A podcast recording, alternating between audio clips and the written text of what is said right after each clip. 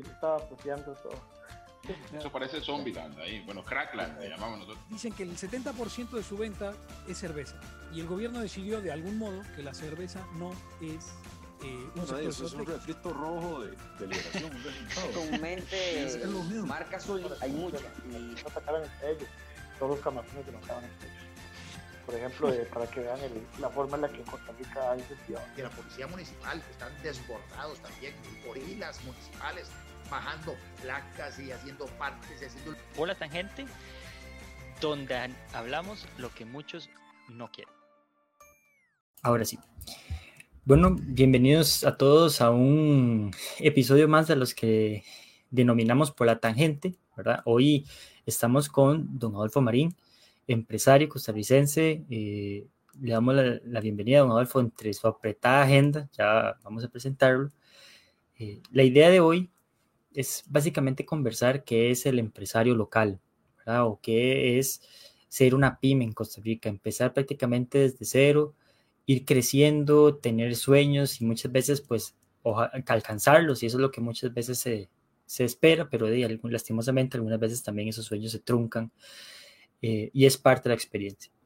El problema es cuando esos sueños son truncados muchas veces por el gobierno, ¿verdad? O obstáculos del gobierno que uno dice, esas cosas se pudieron haber evitado. ¿Cómo? Tal vez una mayor eficiencia en la parte gubernamental, eh, tal vez una menor carga impositiva, menos trabas burocráticas a la hora de conseguir permisos municipales, etc. Eh, y queremos conversar de esto porque vienen las elecciones. Y esto nos va a dar pie pues, a nuestra nueva, a nuestra nueva temporada de estos episodios de Por la Tangente, porque mucha gente está, o muchas personas están pensando en que sí, hay que dinamizar la economía, y eso es un, un punto muy, muy, muy importante que se tienen que, que, que tocar pero se deja de lado el tema de los pequeños empresarios, las pymes.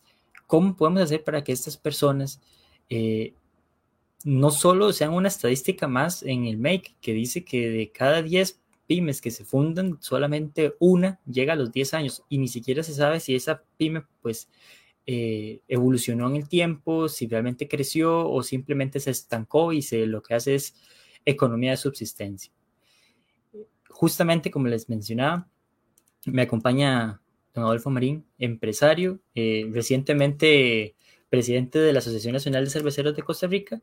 Eh, tiene restaurantes pop, me estaba comentando, eh, por la parte del Gran Área Metropolitana y le doy la bienvenida, de verdad, don Adolfo. Muchas gracias por el espacio y por el tiempo de, para conversar con nosotros.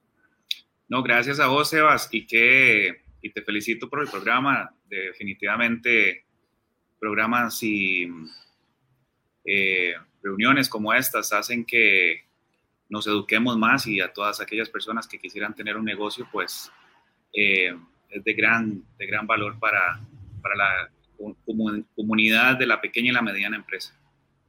Claro. Eh, ¿qué, ¿qué, le parece que, que comenzamos como, como les comentaba, la idea es que esto sea una conversación, igual si ustedes los que nos sintonizan tienen eh, alguna pregunta o algo nos pueden hacer por medio del chat y ahí se la estaremos haciendo llegar a, don Adolfo.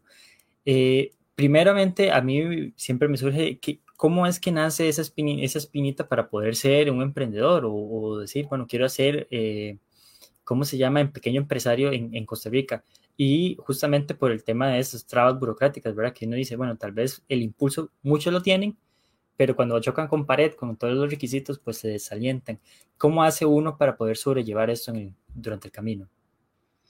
Yo creo, Sebas, que lo primero es eh, una falta de, información en las academias y en las universidades cuando vos estás estudiando, por lo menos en mi caso, administración de empresas.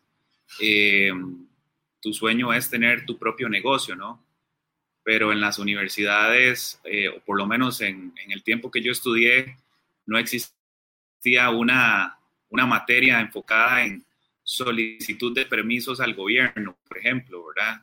Eh, o incluso un tema en contabilidad de, de rangos y de, de, ofertas o demandas, eh, un sinfín de cosas que, que, se estandarizaron en algún momento y, y terminas trabajando para una, para una empresa, una transnacional, que no digo que esté mal para nada, ni mucho menos, pero cuando vos estás estudiando eh, es con el fin de, de, tener tu propio negocio y, y cuando te das cuenta salís de la universidad creyendo que lo sabes todo y te das cuenta que no sabes casi nada.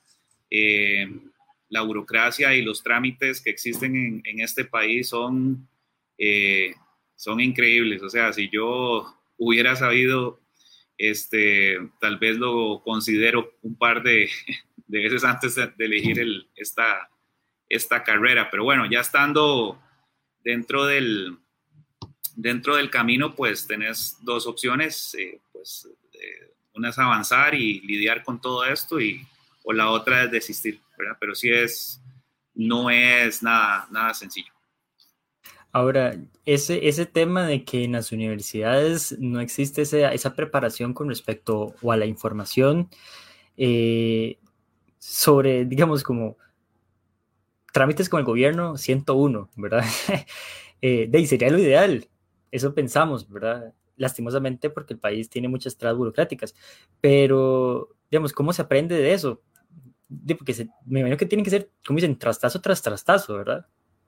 Correcto, correcto, sí, esa la brava. Eh, generalmente, eh, por lo menos, eh, voy a hablar mucho de, mi experiencia, ¿verdad? No están consolidados los, el, el, el orden, el protocolo, eh, no están alineados los inspectores, eh, casi que un inspector piensa que algo está bien y el otro que viene la segunda vez piensa que está mal. Eh, entonces sí es una, es prácticamente en el camino que te das cuenta que, que, se puede hacer y que no se puede hacer y, y el próximo año cambia algún reglamento y te das cuenta que lo que aprendiste anteriormente pues ya no sirve de nada, ¿verdad? Creo que sí existe una, un desorden entre las entidades que evalúan y se dedican a dar permisos hacia un negocio, están completamente desconectadas entre sí, no tienen claro y, y, y brevemente cuento una historia, cuando nosotros empezamos con el, hace ocho años con el modelo de Brew que básicamente es, es un restaurante que produce su propia cerveza a muy baja escala, en los ministerios correspondientes no sabían ni, ni, tenían claro cómo era que esto se podía llevar a cabo, porque estaban acostumbrados a solo dar permisos para sodas restaurantes y producción de panadería. Entonces sí, es triste porque el, los mercados evolucionan, hay mercados emergentes, pero no evoluciona, no evoluciona el Estado, eh, eh, lamentablemente. Entonces prácticamente vos tenés que hacer un trillo legal y tenés que, que agarrarte con medio mundo para demostrar que es posible eh, y que, y bueno, y que legalmente es posible, ¿verdad? Pero, pero es complicado el hecho de incluso de contradecir o quererle colaborar a, a un funcionario, ¿verdad? Eh, es, una, es una batalla, ¿verdad?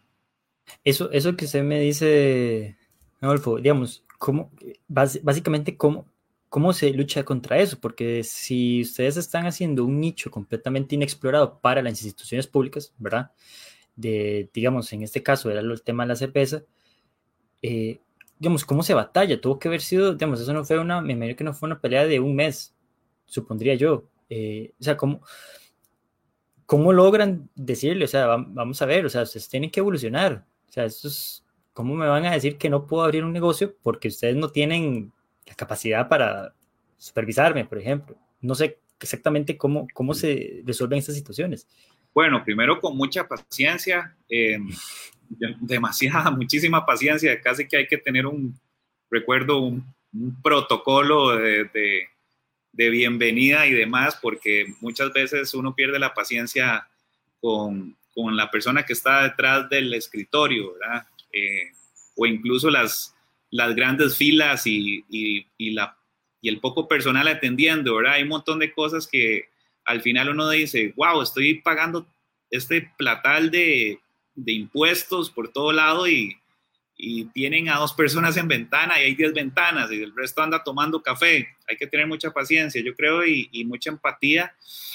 Eh, y bueno, lamentablemente... Eh, se sigue luchando, no, no, no, se, no se ha establecido o estandarizado este, este proceso. Si ves la municipalidad de Desamparados, por ejemplo, eh, trabaja muy diferente a la municipalidad de Curridabat o la de Escazú.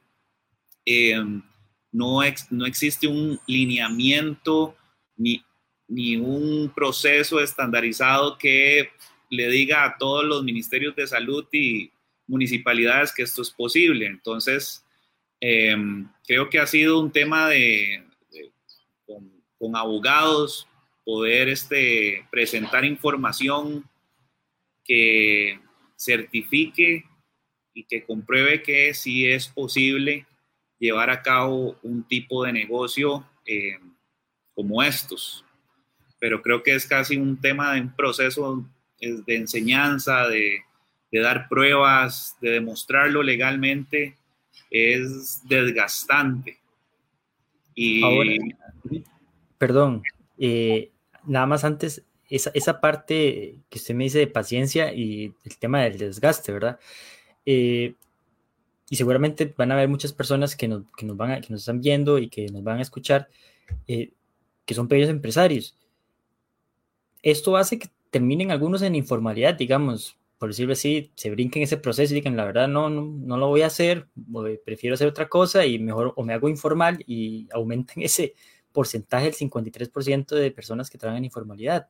Eh, no sé, en el caso de suyo, pues por dicha tuvieron esa resiliencia, pero fomentaría esto, la informalidad, que al final el gobierno termina siendo perjudicado.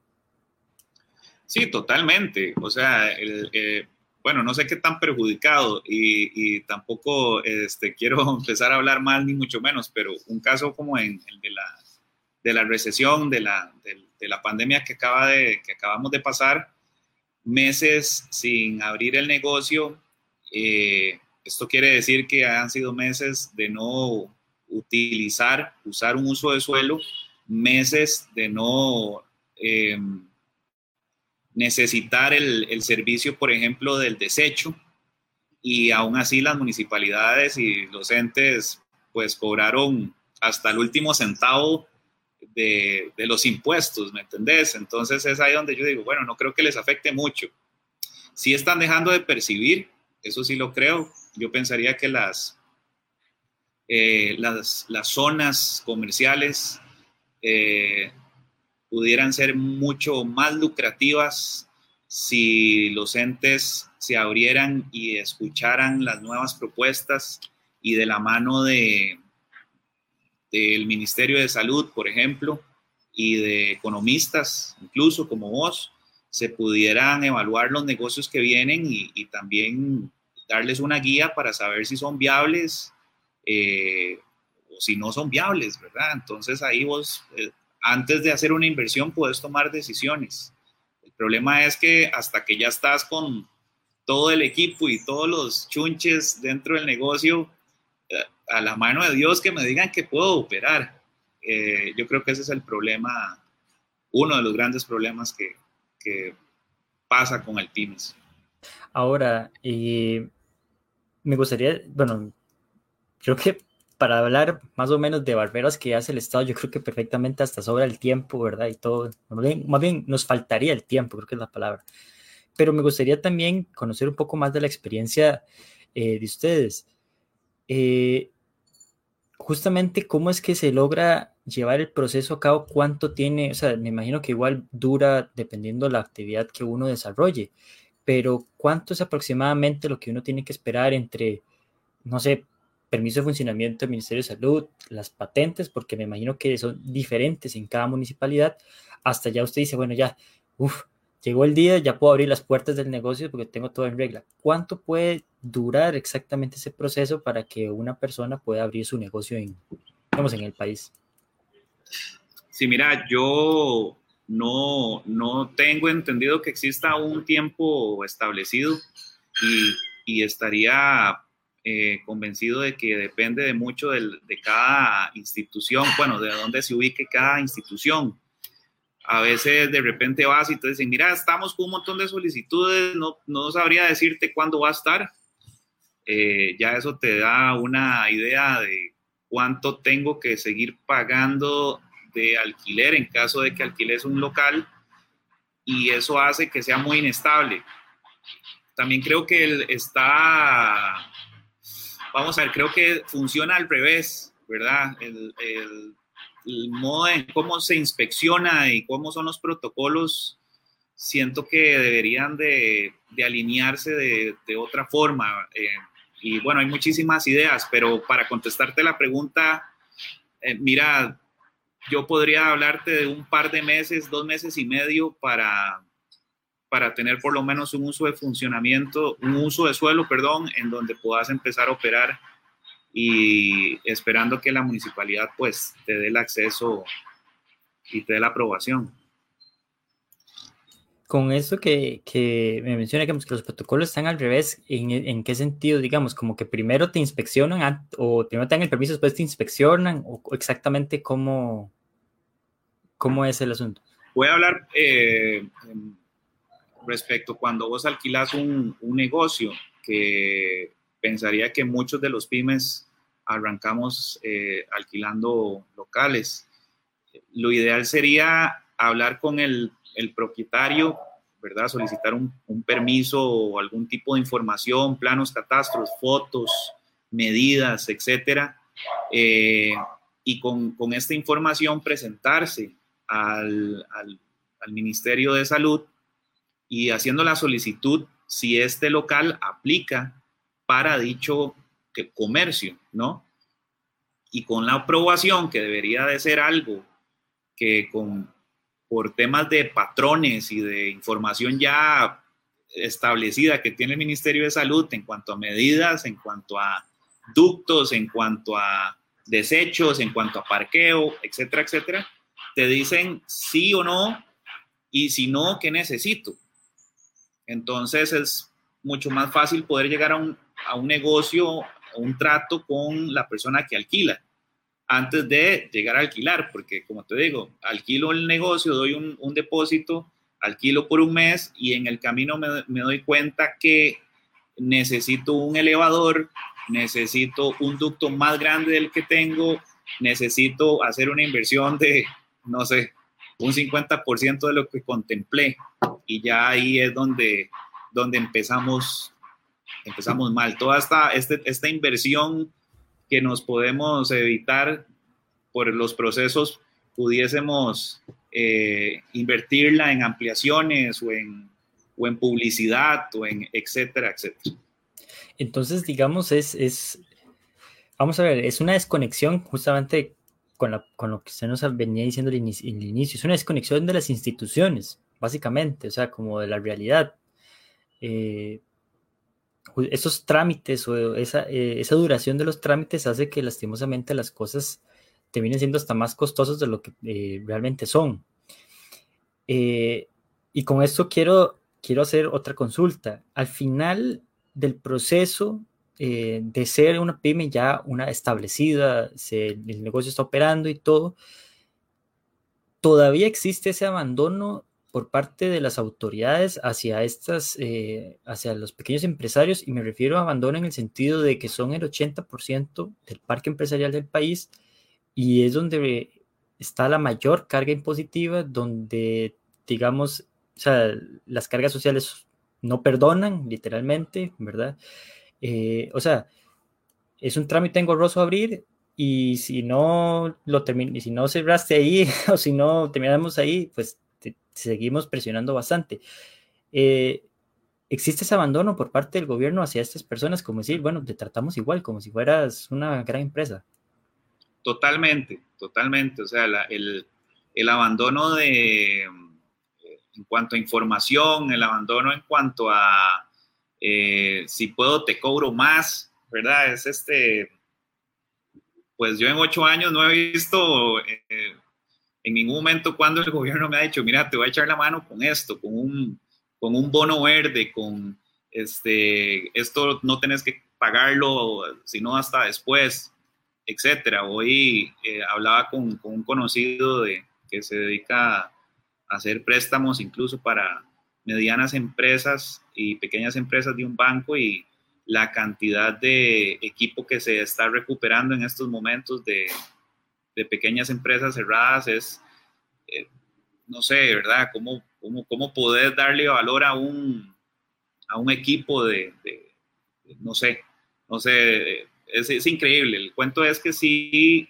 existe eh, una mala información de parte de los órganos. Eh, por ejemplo, para poner un ejemplo, eh, nosotros pagamos un impuesto de consumo selectivo sobre el, el, alcohol que se produce y este, los procesos para con el IFAM y el INDER no, no eran digitales sino hasta la pandemia. Entonces antes tenías que presentarte, ir a las instituciones, hacer los pagos y si te atrasabas un día te cobraban este medio salario mínimo, ¿verdad? Este, tal vez estabas pagando hasta más por la multa que por lo que tenías que pagar.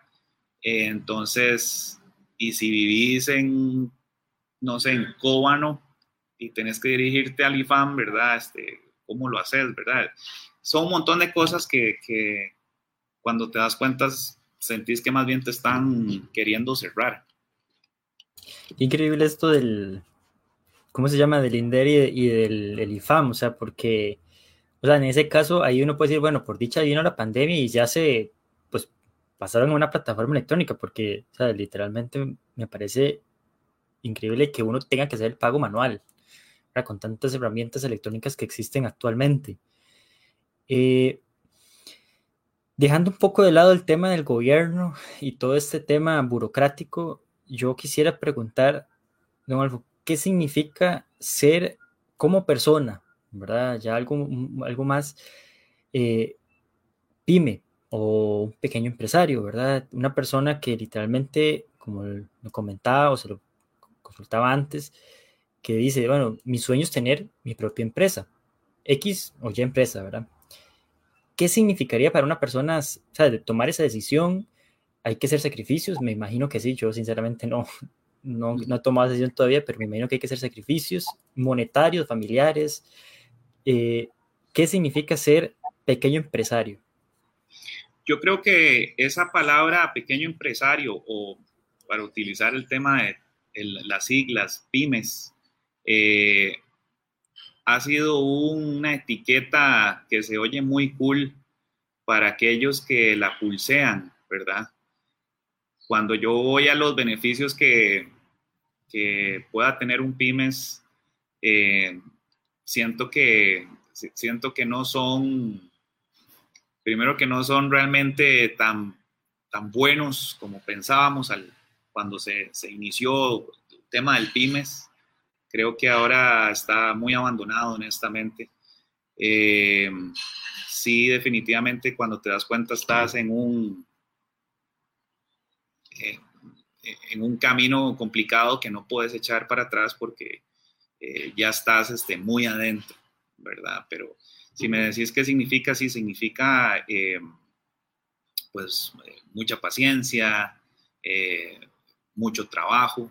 A veces decir, yo quiero ser el, el dueño de mi propio negocio y, y no, muchas ocasiones no dejas de trabajar, ¿verdad? Pues hay negocios de negocios y los negocios evolucionan de diferentes maneras, pero sí, sí existe pues un proceso complicado eh, por parte del gobierno que impide, atrasa, trunca la evolución de las pequeñas y las medianas empresas. Ahora, una de las, con, con esto, digamos, me, me quedo bastante con lo inicial, ¿verdad? De que ya cuando uno se da cuenta tal vez de lo empedrado que está el camino, uno dice, bueno, ya no puedo hacerme para atrás porque ya he hecho muchos sacrificios, X o Y sacrificios, y hay que continuar. Eh, ser pequeño empresario o ser empresario, porque independientemente del tamaño, creo que me parece muy bien eso de los que pulsearla, ¿verdad? Eh, hay que literalmente decirle que no, o no tenerle miedo al fracaso, porque muchas veces está esa concepción de que si sos alguien que quiere emprender, no puedes fracasar, ¿verdad? Sí, el, el, nadie fracasa. Yo creo que cualquiera que arranca con toda su pasión y con todas sus fuerzas para ver su sueño realidad, ya es alguien exitoso. Eh, no creo que aquel que tenga que cerrar un negocio para reinventarse sea alguien que, que fracasó. Eh, tampoco lo es alguien que tiene el negocio abierto por muchos años, pero no ve utilidades, no evoluciona, eh, no da ese brinco. Entonces, sí, en definitiva, yo pensaría que cualquier empresa y cualquier persona que ha arrancado e iniciado su sueño ya es exitosa y tiene que, tiene que reinventarse, tiene que volver a intentarlo. No es nada sencillo, pero sí, sí en definitiva, eh, por lo menos queda esa, esa satisfacción de estoy poniéndolo todo, estoy trabajando con todo lo que tengo y, y, bueno, va a haber un culpable en algún momento, ¿verdad? En este caso es el gobierno, pero sí, eh, nada, simplemente no, no considero un fracaso aquella persona que, que tenga que hacer un cambio, eh, un, retroceso. Eh, sigue, sigue para adelante, para mí eso es éxito. Claro, al final debería de no ser un desaliento, entonces, como para, o sea, como más bien como, ok, si no funcionó este modelo, pues podría buscar tal vez otro modelo, siempre buscando ese, ese sueño que usted nos comenta, don Alvo. Ahora, eh, casi como dicen, todos los caminos llevan a Roma, ¿verdad? Eh, como un denominador muchas veces de todo este tema es el que termina siendo el gobierno, ¿verdad? Pero eh, a mí me gustaría hacer una, hacerle la consulta usted y más bien, ¿qué propuestas podría, no sé, pedir, pedirle a los futuros candidatos a la presidencia, como digo, porque esto es un tema eh, que si bien se habla de dinamizar la economía y todo, no podemos decir, bueno, la, economía son estas eh, personas que, la, que emprenden. ¿Qué propuestas le podríamos decir a los candidatos? Hay que agilizar X o Y, o mira, reduzcamos los impuestos a las pequeñas eh, productoras, así como las zonas francas tienen sus ventajas, pues, y no sé, hagamos de Costa Rica una zona franca para, no sé, reinvertir ese capital. ¿Qué propuestas podrían existir para unas, para las personas que, desean emprender o, y que están en una situación complicada, ¿verdad? Por el tema de la pandemia también. Sí, bueno, el, personalmente creo que viene desde la educación, lo que comentaba al inicio, los entes, universidades, escuelas, colegios, deberían de darle un giro por completo a lo que es la educación, eh, la especialidad, eh, los colegios técnicos son el futuro, eh, impulsar en lo que sos bueno, enfocarse y desarrollar eso, yo creo que eso es lo primero. Segundo, las instituciones gubernamentales tienen que digitalizarse y no solo en cuanto a papeleo se refiere, sino las mentes y el ímpetu de cada persona que trabaja en el gobierno tiene que cambiar eh, radicalmente, tienen que cambiar su forma de pensar, eh, tiene que ser una, eh, tienen que abrir su mente, tienen que abrir su mente y, y motivar a todas aquellas personas encargadas de, de, por ejemplo, de hacer inspecciones y de encargadas de, dar permisos para negocios deberían de tener una comisión por abrir negocios exitosos, ¿verdad? Eh, creo que eso es lo primero, todas las trabas, este, hay eh, instituciones que personalmente creo que lo que hacen es quitar espacio, eh, quitar tiempo, quitar energía y por último el, el desarrollo el regional creo que es súper importante. no es para nadie no es un secreto que exportar cuando uno es un artesano en Costa Rica es, es complicadísimo. O sea, es complicadísimo. O sea, competís con, con, con, mega empresas, los, los, los impuestos, este, el transporte, este, es, complicado, ¿verdad? Entonces sí creo que el desarrollo de un mercado eh, regionalizado creo que es algo que, en lo que se debería de, trabajar muchísimo. Hace poco andaban en, la, en una convención en Salvador de cerveceros este, artesanales Costa bueno, de Costa Rica y de, todo Centroamérica, y hablábamos y nos reunimos eh, conversando de la necesidad de poder consolidar importaciones eh, de materia prima y poder consolidar exportaciones en toda la región, eh, porque o sea, tenemos un techo, el techo está muy abajo, ¿verdad? Entonces creo que sí, definitivamente eh, eliminar impuestos, eliminar trámites, creo que por ahí anda, anda lo que se solicita, ¿verdad? Ojalá algún tipo de, de bonos por rendimiento, no sé, algún tipo de, empujón extra le caería muy bien a la, mediana y pequeña empresa. Ahora, nada más para ir consolidando las ideas, me queda, me queda la duda con respecto a lo del techo. Digamos, cuando nos dice que el techo está bajo, eh, es referencia a que, digamos, hay bueno, dificultades hay, ¿verdad? Me imagino a la hora de importar o exportar eh, materia prima o exportar algunos bienes, ¿verdad? Es por el hecho de que hay unos competidores, competidores bastante grandes que hacen, mm, voy a decir, coludir con el gobierno para que la competencia no crezca. No sé si esos son algunos de los problemas que puede tener. En este caso, eh, pues, eh, la, bueno, la rama de la cerveza artesanal eh, no sé si a eso te referís con, el con, tener un techo bajo. Bueno, eso es otro, lo que mencionas es otro de los, de los grandes, este, los grandes obstáculos, retos, diría yo, los retos, pero sí, con respecto a techo bajo me refiero que hay, eh, y hablo, por ejemplo, las personas que hacen este, textiles personalizados, las personas que hacen este, artesanías en general o que hacen eh, jaleas, este, chileras, ¿verdad? Vino, vino de miel, este, eh, sodas, cerveza, etc. Eh, es un mercado que cuesta mucho que se desarrolle en el exterior.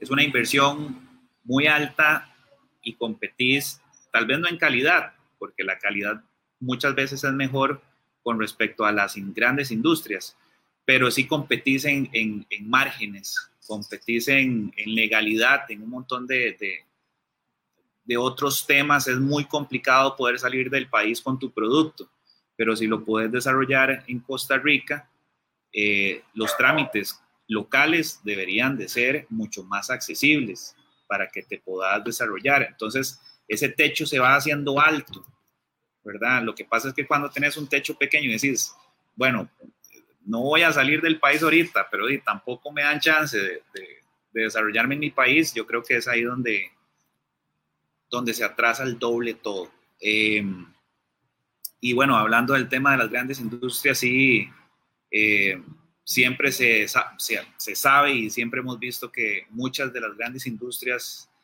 em, cometen actos tal vez no, no, tan, no tan positivos para el, para el pequeño empresario, ¿verdad? Tienen un músculo muy grande, eh, las grandes importaciones, en este caso de cerveza, pues tal vez tienen un, no estoy en contra de eso, ni mucho menos, pero a veces los impuestos que hay de importación de, de cervezas de grandes industrias eh, extranjeras son más este, bajos eh, de lo que pueda significar exportar una cerveza local.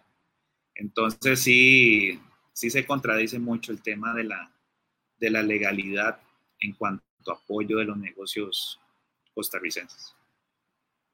Sí, es, es realmente una lástima porque al final son esas mismas empresas grandes que las son, bueno, terminan siendo aranceles o por medio del gobierno, terminan elevando todo este montón de, trámites o lo que sea para hacer justamente la vida imposible a, futuros o posibles competidores. Eh, para, ir cerrando también, porque hemos realmente abarcado bastante, eh, a mí sinceramente me queda de todo esto el tema de la educación, ¿verdad? Porque, digamos, uno espera cuando uno habla con, con una persona que es emprendedora, que la pulsea, que nos diga, no, sí, es que el gobierno exactamente como todo esto que hemos hablado, ¿verdad? Que los trámites, que los impuestos, que esto, pero eh, esta diferencia de, de, educación, como enseñarle a, a, los jóvenes a que, mire, está bien trabajar para multinacionales y esto, pero mire, no, no, tiene un sueño de, de, ser, va a sonar trillado, ¿verdad? Como su propio jefe, ¿verdad? O sea, tener su propia empresa. Eh, creo que es una enseñanza que sí ahí tenemos que inculcarle a, a todo mundo desde el, desde el colegio, no solamente desde la universidad. Eh, pero como te digo, para ir cerrando, no sé, una conclusión de todo esto, desde, lo, desde de ser una persona empresario, ser una literalmente humano, o sea, desde la integridad humana, que es ser empresario, y ya con respecto a todo esto que hemos abarcado de, de las posibles soluciones que podemos eh, tener para los pequeños empresarios. Una conclusión con respecto a todo esto.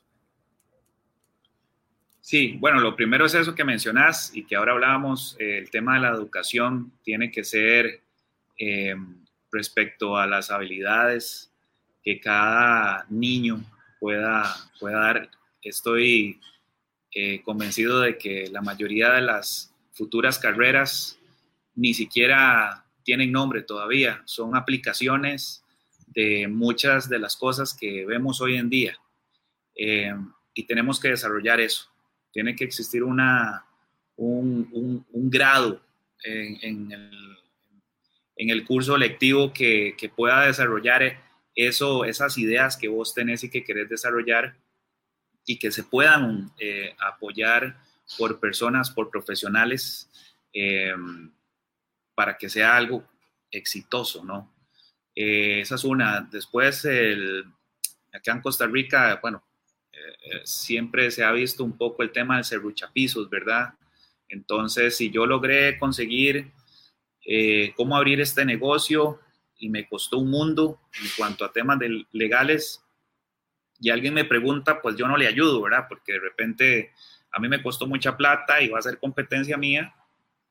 Y lo que puedo hacer es decirle, mira, claro, vení, sentate, yo te explico, no metas las patas como yo las metí, se hace de esta y esta manera.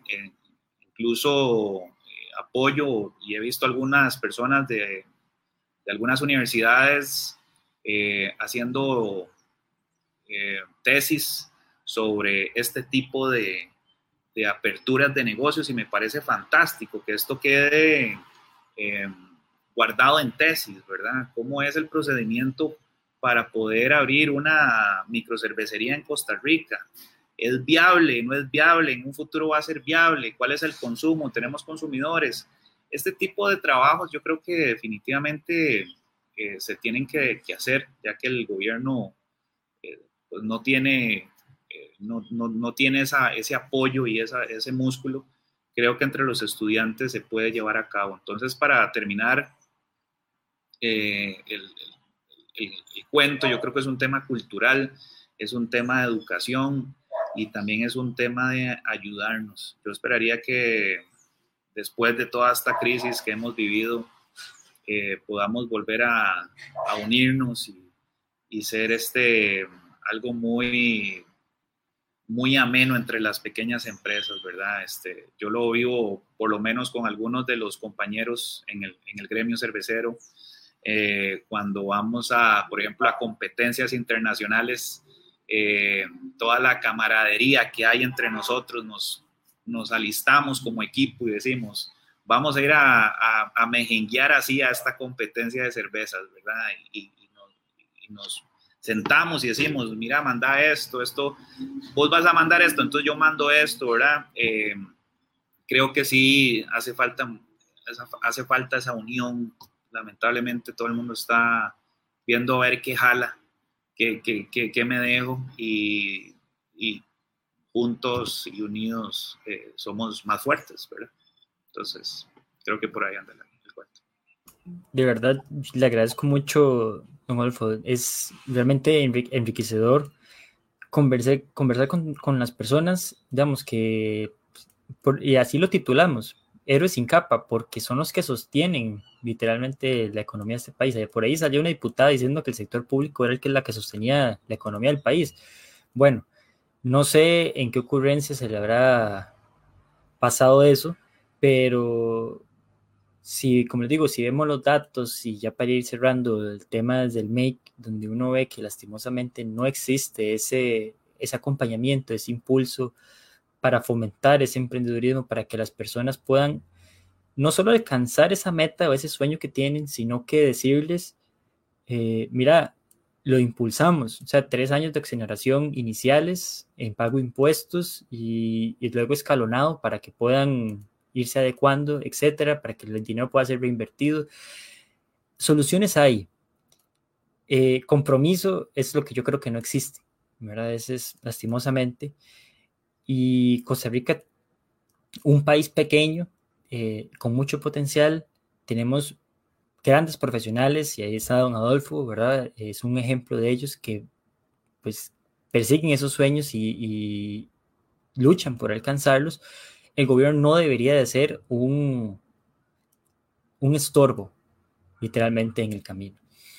Eh, de verdad, yo les agradezco mucho haber sintonizado. Este, este programa queda grabado y va a estar en, en el podcast de nosotros. Ahí lo van a poder escuchar posteriormente, si ustedes gustan, todas las veces que quieran, para que sepan ¿verdad? lo que es ser eh, emprendedor en Costa Rica. Don Alfa, le agradezco mucho su tiempo. Sé que está muy apretado de, con respecto al tiempo, de la redundancia, y de verdad es bastante enriquecedor y muchas gracias por, por la oportunidad.